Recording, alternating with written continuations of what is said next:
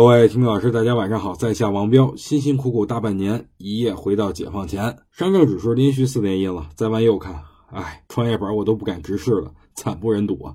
我相信啊，大多数人手中持有的股票都不涨，因为最近上涨的只有一带一路，真是炒完主线炒分支，炒完分支炒补涨，反正啊，关于一带一路的都得炒一遍。但是你手中没有吧？你也不敢追吧？就怕追完了以后跌啊，所以才有了目前的这种犹如针扎的感觉。但对于指数来说呢，跌不下去啊！大家来看，中国石油和工商银行今天尾盘都是国家队拉起来的。通过最后五分钟的资金来看呢，流入的大多数都是银行，而且是五大行。所以当指数跌的差不多了，就会有国家队出来护盘。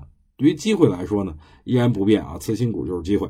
特别是当次新股集体下跌，个别次新股屹立不倒的，这说明主力还是比较顽强的啊，完全有能力把个别的次新股拉到新的高度。所以，次新股大家依然可以进行关注。